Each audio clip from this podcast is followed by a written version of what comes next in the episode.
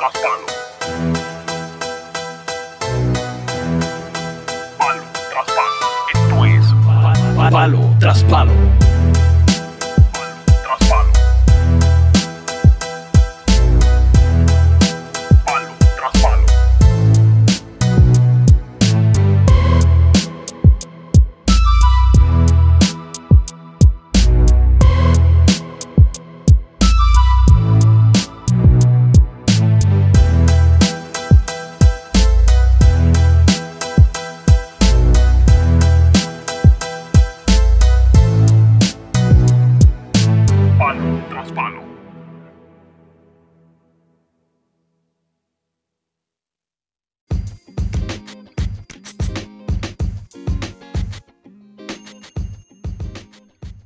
Fin de semana de buen boxeo.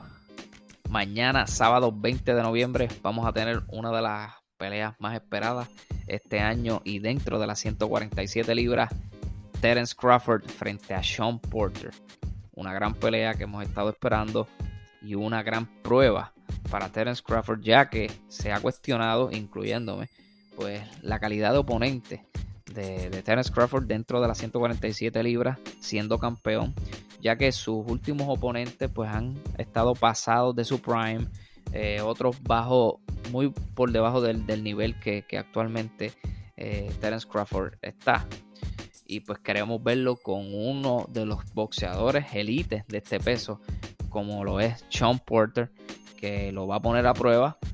Y definitivamente esto es una pelea que intriga. Vamos a ver cómo se desarrolla. Definitivamente estoy siguiendo mucho eh, esta pelea desde que se filmó. Eh, Sean Porter, un boxeador que ha peleado con la crema de las 147 libras, oponentes como Danny García, Keith Thurman, Errol Spence Jr., Adrian Bronner, Polly Malignaggi. Eh, definitivamente Porter ha peleado con lo mejor de las 147 libras. Jordani Jugas también, que es actual campeón. Y ahora va a estar enfrentando a Terence Crawford. Definitivamente Sean Porter hay que hacerle usted y tenga. Usted tenga. Y Terence Crawford también por, por, querer pelear con lo mejor. Lo que pasa es que por, los issues de, la, las promotoras, para lograr eh, concretar estos combates, pues se complica un poco. Pero ya estamos viendo que, no hay no hay obstáculos que pues impidan que se realicen estas peleas ya que pues Sean Porter pertenece a PBC Premier Boxing Champions y pues Terence Crawford pertenece a Top Rank. Y hay un sinnúmero de ejemplos de los últimos años que se han concretado peleas similares de diferentes promotoras, como lo fue la de Deontay Wilder con Tyson Fury, Basil Lomachenko contra Jorge Linares, Shakur Stevenson contra Joed González y un sinnúmero de peleas también que, que han sido de esa índole. Vamos rápido a hablar de la cartelera, de lo que va a estar ocurriendo. Va a estar siendo transmitida por ESPN, ESPN Plus, ESPN 2. La cartelera oficial va a ser ESPN Pay Per View. Y va a comenzar las preliminares por ESPN Plus. La primera pelea de Delonte Tiger Johnson, ex olímpico del equipo de Estados Unidos para las Olimpiadas ahora de Tokio. Va a estar haciendo su debut frente a Antonius Gravel. Esa pelea va a ser la, la, que va a encabezar, o sea, no lo que va a encabezar, que va a comenzar como tal las la preliminares de la undercard.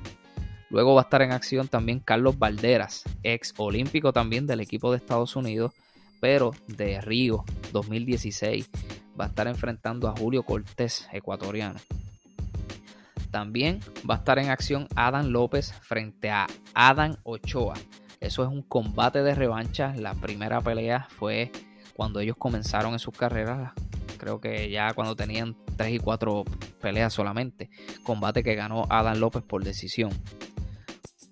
Luego la que va a estar encabezando como tal el, el, la porción de las undercards ya en ESPN 2, donde va a ser televisada, debe estar subiendo como eso del 9, 9 y media la, la estelar de, de esas undercards, por decirlo así, es la de Isaac Dogbow frente a Christopher Pitufo Díaz.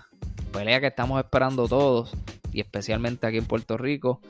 El nuestro va a estar en combate súper súper interesante y muy importante en lo que va a definir su estatus en, dicho peso y en el boxeo como tal, al igual que para Isaac Dogbow. Antes de pasar con esa pelea, que es la que más énfasis pues le vamos a dar, vamos a hablar de la porción del pay-per-view como tal, que va a comenzar a las 10 de la noche, empezando con la pelea entre Raymond Murataya, prospecto en ascenso de Top Rank, va a estar enfrentando a Elías Damián Araujo. Raymond Murataya invicto con 12 victorias, un boxeador fuerte que tiene muy buen boxeo y tiene eh, pegada en sus manos, sabe colocar bien los golpes. Me gusta lo que, lo que he visto de este muchacho. Va a estar enfrentando a una prueba en Elías Damián Araujo, que era el oponente oficial para Joseph Adorno, el, boricua, que estaba pautado a pelear en la cartelera de hace dos viernes atrás, donde Micaela Mayer estaba de estelar por el título mundial, eh, perteneciente a Top Rank también.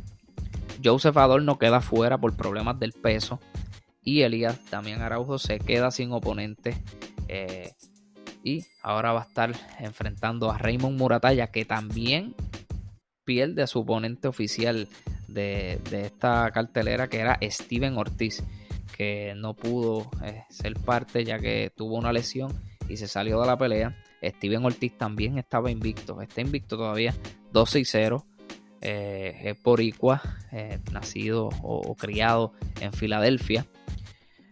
no es un oponente que, que tenga suficiente pegada o que sea de agrado al público, porque es un boxeador que se, dedica a su distancia, a, hacer muy jab, a utilizar el jab, perdón, debo decir, y es un boxeador bastante complicado, sea, complicado para descifrar. Eh, me, me hubiese gustado que este combate se hubiese llevado a cabo, pero por la razón de la lesión, pues Steven Ortiz se salió del combate y Araujo pasa a ser el oponente ahora de Murataya. Luego va a estar en acción Janibek Akmilouni de Kazajstán. Es otro prospecto pues que ya está adelantado eh, con 10 peleas solamente. Y en su último combate derrotó al ex campeón mundial Rob Brandt, que fue el que le arrebató el título a Ryota Murata allá en Japón. Lo derrotó por nocaut técnico. Y ahora va a estar enfrentando a otra prueba que es Hassan Endam Hassan Endam, un, un, veterano ya, que ha peleado con oponentes como Peter Quilling, eh, David Lemieux. Definitivamente es una prueba para Beck. Es que el apellido está complicado, pero es una pelea interesante. Ya Hassan Endam está pasado del Prime, pero siempre hay que tener cuidado con los veteranos y cuando estos prospectos se van a probar, siempre pasan unas cosas y todos saben a Gabriel Flores Jr., prospecto del, mismo Top Rank, sufrió su primera derrota en su última pelea frente a Luis El Venado López. Eh, se confió mucho y pues le dieron una salsa, porque realmente fue una salsa eh, en toda la pelea y me sorprendió. Aunque López es bueno, pero no tenía las cualidades que, que poseía en el ring Gabriel Flores. También le ha pasado a, Edgar Berlanga, no ha perdido ni nada, pero se le han hecho complicados los últimos dos oponentes cuando ya tú estás subiendo de oposición. No importa si, si el boxeador ya está pasado de su prime, si es veterano, siempre hay que respetar a su oponente. Y pues, eh, como quiera que sea, es una gran prueba lo que va a estar pasando Shani Beck en esta cartelera. La semiestelar va a estar a cargo de Esquiva Falcao frente a Patrice Bowney. Esto es una eliminatoria de las 160 libras, peso super mediano, peso mediano, debo decir. Esquiva Falcao, ex olímpico, eh, medallista de plata, eh, ya tiene 28 y 0. Eh, yo entiendo que Esquiva Falcao va un poco atrasado en su desarrollo como boxeador profesional. Con 28 peleas eh, en su resumen no ha tenido un oponente que sobresalga o que sea eh, sólido, ex campeón mundial de, nombre. Va a estar enfrentando a Patrice Bowney, que está invicto también en 16 peleas, canadiense. Esto es una eliminatoria. Vamos a ver, eh, yo entiendo que ambos están en más o menos en el mismo nivel. El que iba Falcao, pues yo lo veo un poco más con más recursos el que gane ya debe estar en ruta o para otra eliminatoria por el título mundial de las 160 libras, donde ahora mismo ese peso está bastante interesante. Donde está Jaime Munguía, eh, que también está dándose la, la, ronda por ahí. Está Río Tamurata, está Gennady Golovkin. Vamos a ver, porque es un peso bastante complicado. También está Jermel Charlo. O sea que eh, vamos a ver qué, qué sucede, cómo se desarrolla esas eliminatorias para definir esos títulos mundiales. La, estelar Terence Crawford frente a Sean Porter. Pero antes de eso, quiero irme directo para la pelea de Dogbow y Pitufo. Una gran pelea que ambos van a estar disputando. Eh, los estilos hacen las peleas como todos saben. Esto es una gran pelea de dos grandes estilos que encajan muy bien, y machean muy bien. Eh, un combate que promete robarse la cartelera, robarse la noche. Y esperamos que sea así, esperamos que sea así, porque definitivamente cuando se oficializó esta pelea, cuando yo vi que se, que se oficializó, yo dije, tremenda pelea, me encanta. Y más aún por la parte de Pitufo, saliendo de una derrota, como lo fue contra Emanuel Navarrete, sí que vendió cara a su derrota y y definitivamente venir así de una derrota sin ningún tune-up, sin ninguna pelea preparatoria y directo para pelear con Dogbow, hay que quitarse el sombrero. Isaac Dogbow eh, viene haciendo eh, su tercera pelea con, en las 126 libras. Eh, un peso que no es extraño tampoco para Dogbow, ya que en sus, primeras en sus primeras peleas, comenzando su carrera, hizo peleas en las 126 libras y en las 130 libras también. Pesos que no son desconocidos para él. Donde él se estableció como tal fue en las 122 libras y donde se hizo también campeón mundial contra Jesse Magdaleno, que lo derrotó por knockout. Luego hace la defensa contra Emanuel Navarrete. Emanuel Navarrete lo derrota por decisión unánime en una pelea que todos vimos las cualidades y las fortalezas que tenía eh, Manuel Navarrete y de lo que era capaz frente a un dogbow que lucía ser pues fuerte dentro de ese peso, pero físicamente y, con el alcance no, no, no pudo hacerle nada a, Navarrete. Viene Navarrete, le da la revancha, hace un combate de revancha y vuelve y le repite la dosis, pero esta vez peor. Lo envía dos veces a la lona, y lo derrota por knockout técnico en el round 12. Pero definitivamente lo derrotó ampliamente en una demostración soberbia de, de Navarrete. Luego de esto, ahora Dogbow sube a las 126 libras, hace una pelea con Chris Avalos, que fue su primera pelea en las 126 libras, pero también tengo que aclarar que no es como tal la primera pelea en las 126 libras. Ya Dogbow había peleado en este peso a principios de su carrera, pero no como un boxeador establecido como tal. Ahora él sube para quedarse en las 126 y pues hacer campaña para lograr colocarse en posición de un título mundial. Eh, derrota a Avalos que no tuvo problemas, pero Ábalos es un oponente que ya pasó sus mejores tiempos, no fue tampoco muy bueno, eh, fue oponente de, boxeadores de la talla de Oscar Valdés, eh, de Leo Santa Cruz, tiene pegada, pero ya no le, no le quedaba mucho y Dogbow pues no lució tampoco súper bien, pero hizo lo que tenía que hacer y lo derrotó. Luego de Ábalos, enfrenta a Adam López en lo que fue su última pelea en una gran en un gran combate. Definitivamente esto fue un gran combate. Eh, Adam López lució súper inmenso es un boxeador activo en el ring tira mucho golpe no tiene no tiene la suficiente pegada. Dogbow sí tiene más pegada pero ya lo vimos en las 126 libras no tiene el mismo pop que tenía en las 122 libras. Y pues tampoco se puede subestimar. O sea, la pegada siempre está ahí y hay que respetarla. Pero tuvo sus problemas con, con Adam López. Fue una pelea súper cerrada. Los primeros asaltos, eh, eh, Dogbow es un boxeador que se, se, distingue por comenzar agresivo en los primeros asaltos.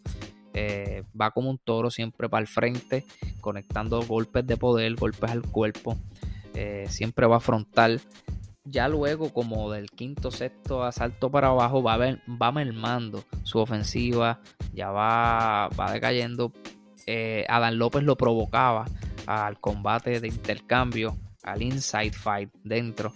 Y definitivamente fueron rounds que se podían ir para cualquiera de los dos lados. Se podían ir para cualquiera de los dos lados. Pero yo entiendo que los primeros asaltos, Dogbo conectó los golpes más claros de poder. Ya al final, los últimos asaltos, Adán López comienza a, tirar más, a tratar de provocar más el inside fight. Eh, y los jueces al final vieron ganador a Isaac Dogbow por decisión mayoritaria. Que yo no tengo problema con esa decisión. Porque se pudo haber ido para cualquiera de los dos lados, tanto para Adán López como para Dogbow. Mucha gente vio ganar a Adán López y yo no tengo problema con eso también. Ambos hicieron una gran pelea. Eh, a lo que voy con esto.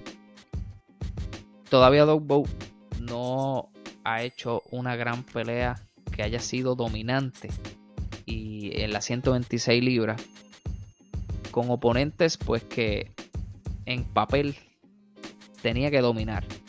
No estoy diciendo que Adán López sea malo, es un buen boxeador, pero no al nivel que se supone que, que Dogbo eh, tenga ese tipo de problemas. Ahora va a estar enfrentando a Christopher Díaz, un boxeador pues que ya está establecido en las 126 libras, que ese es el peso que se le hace más cómodo a él, donde ya ha peleado con un sinnúmero de, de boxeadores, ex campeones mundiales, campeón mundial. Eh, Christopher tiene la pegada, tiene buen boxeo si lo desea hacer. Yo entiendo que esta pelea, por los estilos, debe ser una explosiva. Ambos van a ir para el frente.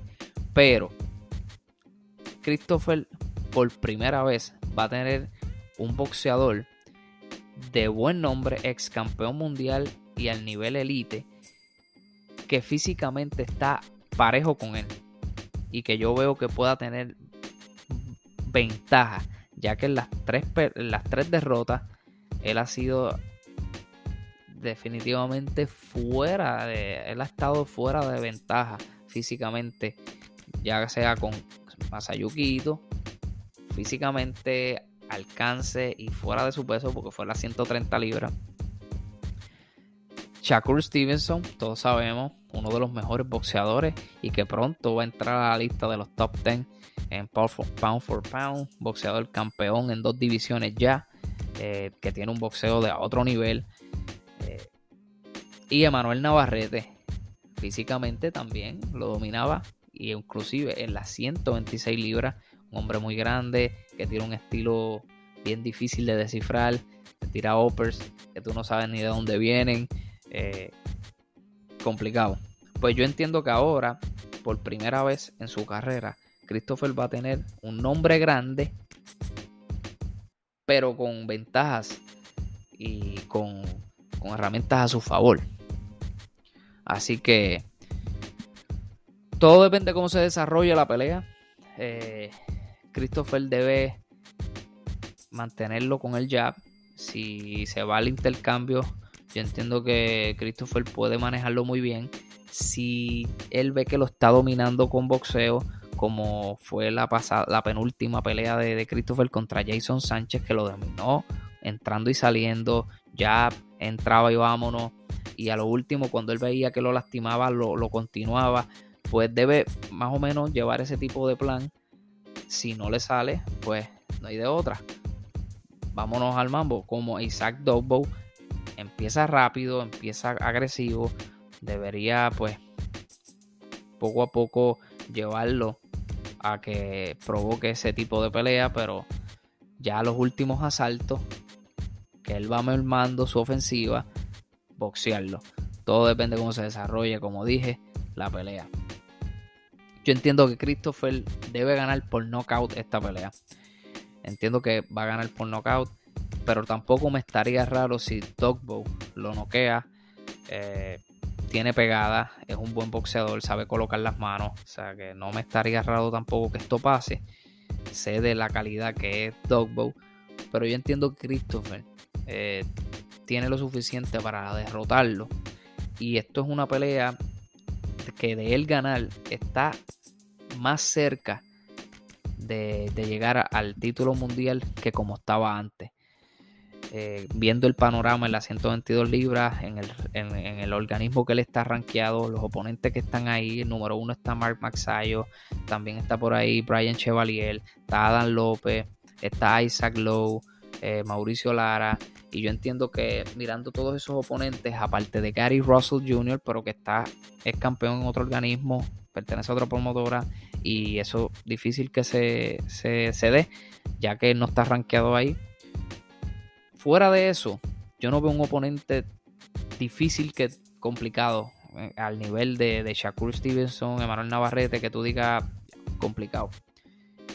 No, yo entiendo que tiene más chances actualmente después, después de ganar esta pelea que como estaba el panorama anteriormente.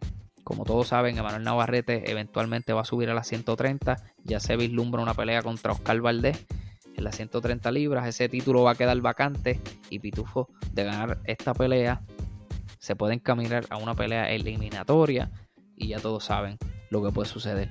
Así que vamos al mambo y que, que pase lo que tenga que pasar, que vamos a disfrutar de esa gran pelea. El plato fuerte. Terence Crawford frente a Sean Porter. Muchos cuestionándose la, calidad de oponente, eh, que es real. Y Sean Porter nunca le ha huido a ningún reto.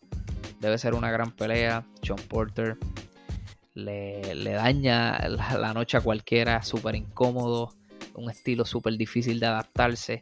Pero esto va a ser interesante, ya que el estilo Agward de, de Sean Porter, súper extraño, súper difícil, pues me gustaría verlo en cómo Terence Crawford se ajusta a eso, ya que es uno de los boxeadores que más IQ tiene dentro del ring y que más se sabe ajustar a medida que pasan las la, pelea y a medida pasan los rounds.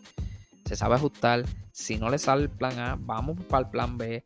Y yo quiero ver eso porque es un estilo que provoca que tú te ajustes a medida que pasen las peleas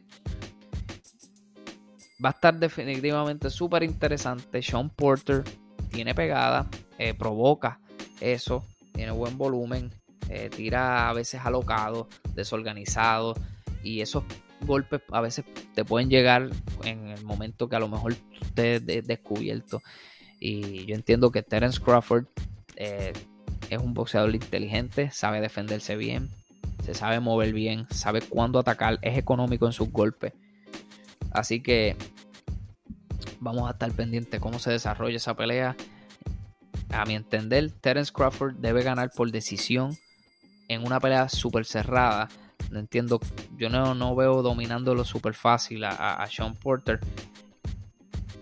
Pero también vislumbro que Porter le puede dar un golpe que lo ponga malo. Eso, eso para mí va a pasar. Que Sean Porter le coloque una mano que lo ponga, lo ponga malo. Pero yo también veo que Terence Crawford se sepa ajustar y, y pueda salir de ese estilo incómodo que, que Sean Porter se le, vaya a hacer y lo vaya a presionar para buscar el knockout. Una gran pelea. Tenemos este sábado, al igual que la cartelera, todos pendientes a, a ESPN y a lo que vaya aconteciendo este sábado. También pendientes palo tras palo que pronto venimos con más, más temas, más episodios, más invitados y pronto vamos a abrir el canal de YouTube que venimos con más proyectos por ahí. Así que palo tras palo, vamos para encima y que este sábado nos sorprenda con unas grandes peleas.